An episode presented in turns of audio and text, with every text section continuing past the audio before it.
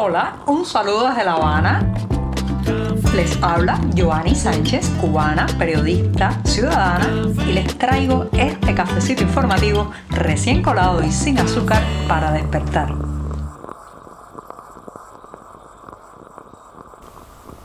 Y ahora sí, llegó el jueves, ya saben, ese día que disfruto tanto en la semana, una jornada en que además ha amanecido con muchísimo, muchísimo calor y humedad aquí en la capital cubana. Estamos sudando por todas partes y cruzando los dedos para que no haya corte eléctrico hoy en el barrio donde vivo. En un primer momento justamente hablaré del calor, ya verán ya verán por dónde va ese tema de la necesidad, la aprehensión, los derrumbes y la ciudad de Santiago de Cuba. Pero antes de decirles los titulares de este 7 de julio de 2022, voy a pasar a servirme el cafecito informativo lo pongo en la taza y así mientras se refresca les comento los temas principales de la jornada. En un primer momento de preuniversitario modelo a ruina que se desploma. Una noticia ocurrida ayer en Santiago de Cuba va a permitirme hablar de esos lugares que una vez fueron la joya de la corona de la educación pública en Cuba y que ahora, ahora son un peligro para la vida.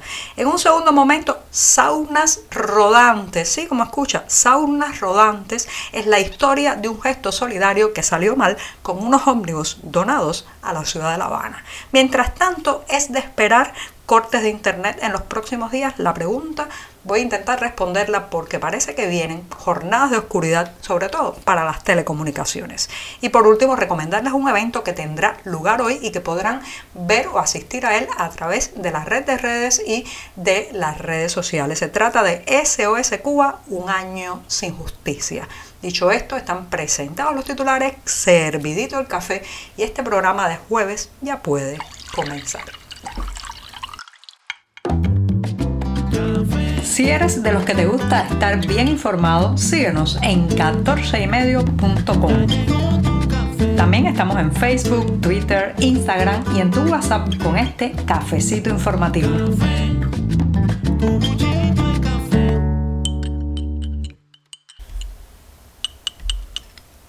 Y llegó el mejor café de la semana. Sí, ese que aunque esté aguado y escaso, es de jueves y el jueves es el mejor café de todos. Así que me voy a dar el primer sorbito del día.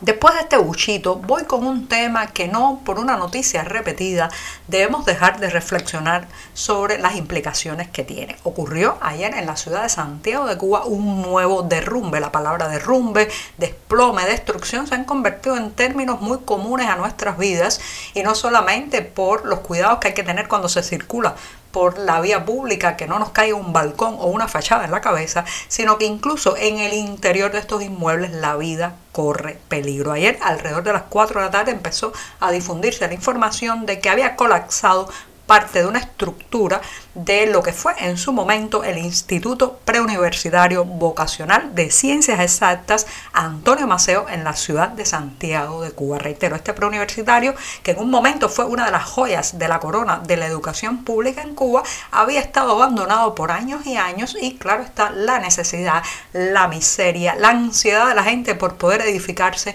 su propia vivienda ha, ido que, ha hecho que haya un proceso sistemático de vandalismo. Han ido literalmente devorando los edificios de estas instalaciones del preuniversitario vocacional Antonio Maceo en la ciudad de Santiago de Cuba y ayer dos personas estaban extrayendo unas cabillas, o sea, parte del acero de la estructura que queda. Se trata de una ruina, una ruina eh, absolutamente devorada por todas partes y bueno, trataban de extraer lo poco que queda y en ese momento se desplomó parte de la estructura sepultó a estas dos personas. Afortunadamente pudieron ser rescatadas, una primero, la otra un rato después y ahora están hospitalizadas.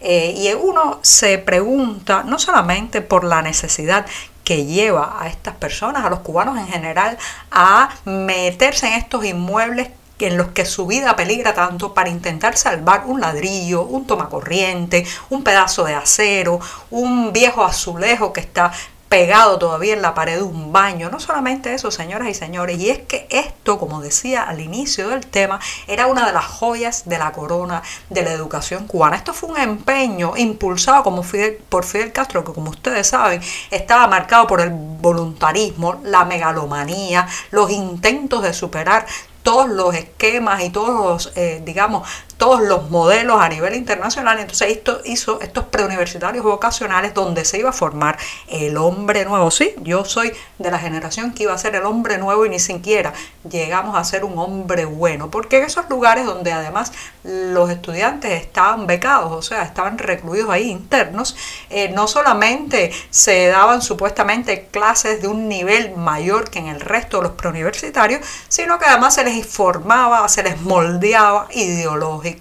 El resultado ya saben cuál es. Algún día se sabrán las estadísticas, pero puedo apostar que los índices de emigración de profesionales emigrados que una vez estudiaron en esos preuniversitarios vocacionales es mucho mayor que en otros sectores educativos en Cuba. Así que no solamente esos espacios se han convertido en ruinas modernas saqueadas por la necesidad, sino que lo que hicieron realmente fue formar personas profesionales que ya la mayoría no vive en Cuba.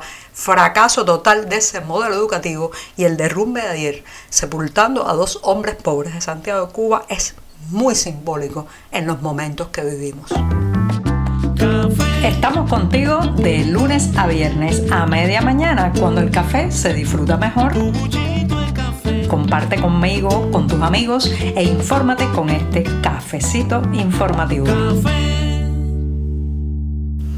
Hay un refrán que se utiliza mucho y que dice que de buenas intenciones, sí, de buenas intenciones está empedrado, son los adoquines que conducen directamente al infierno. Y el infierno además es muy caluroso, según las descripciones literarias que se han hecho de él. Y este es el caso de unos ómnibus donados por el gobierno de Bélgica. Sí, el gesto solidario, la mano de ayuda para intentar aliviar el tema del transporte público en la capital cubana, que es absolutamente desastroso, pues ha terminado en un infierno realmente así, en unas saunas rodantes en las que apenas se puede estar unos minutos porque las altas temperaturas exteriores se mezclan con las herméticas ventanas de estos ómnibus o guaguas y también porque las autoridades no han querido en un inicio eh, pues habilitar el sistema de climatización de refrigeración que tienen estos ómnibus de manera, digamos, inicial, o sea que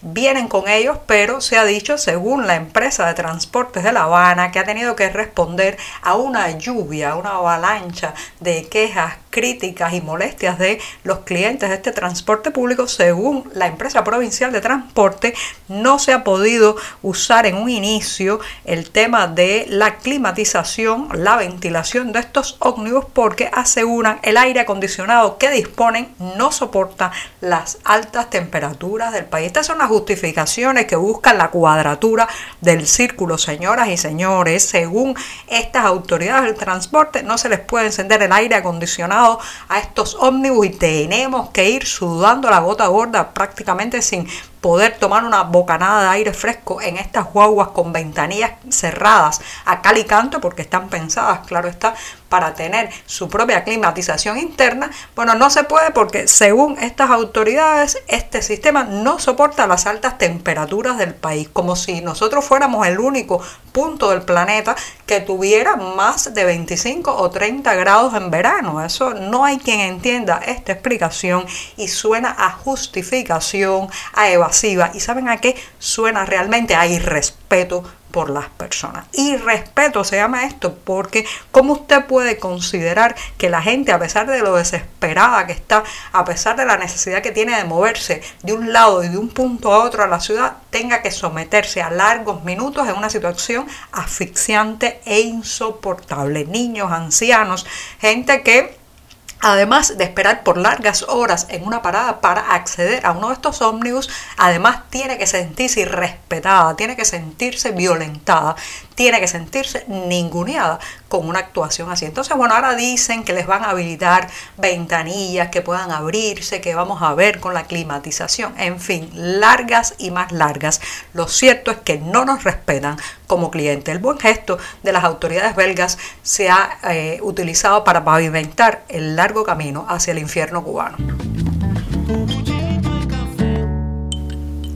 Es mejor prepararse para la censura, los recortes y la represión que nos sorprenda, digamos que de manera eh, no calculada y no programada, este tipo de acciones represivas tan comunes en el régimen cubano. Los días que vienen, señoras y señores, es posible que suframos en la isla cortes de acceso a Internet, no solamente selectivos como pasan tan frecuentemente contra activistas, periodistas independientes y opositores, sino también podría esperarse algún tipo de corte, digamos, de tono masivo en algunas áreas específicas de la isla, especialmente allí donde las protestas populares de hace un año fueron más intensas y donde las familias siguen penando por las largas penas de prisión contra sus parientes que están en la cárcel por manifestarse en las calles cubanas. Así que reitero, pueden venir días oscuros literalmente por los cortes de internet y hacerse más difícil no solamente el trabajo del reportero, sino también para las personas comunicarse, dar una fe de vida, enviar este podcast. Y llega el momento de despedir este programa de jueves, así que me voy con una recomendación de un evento que tendrá lugar hoy mismo. La suerte es que además podrá verse a través de las redes sociales y de internet, así que usted puede acceder a SOS Cuba, un año sin justicia. Este es el título de este evento virtual desde cualquier parte del planeta. Los detalles están en la cartelera del diario 14 y medio, pero les adelanto que se trata de un intercambio de opiniones con varios expertos cubanos y extranjeros en el marco de la fecha más importante que estamos recordando por estos días. Sí, el primer aniversario de las históricas manifestaciones populares del 11 de julio de 2021. Y con esto sí que me despido hasta mañana, el último programa de esta semana. Muchas gracias. Por hoy es todo. Te espero mañana a la misma hora. Síguenos en 14medio.com. También estamos en Facebook, Twitter, Instagram y en tu WhatsApp. No olvides, claro está, compartir nuestro cafecito informativo con tus amigos.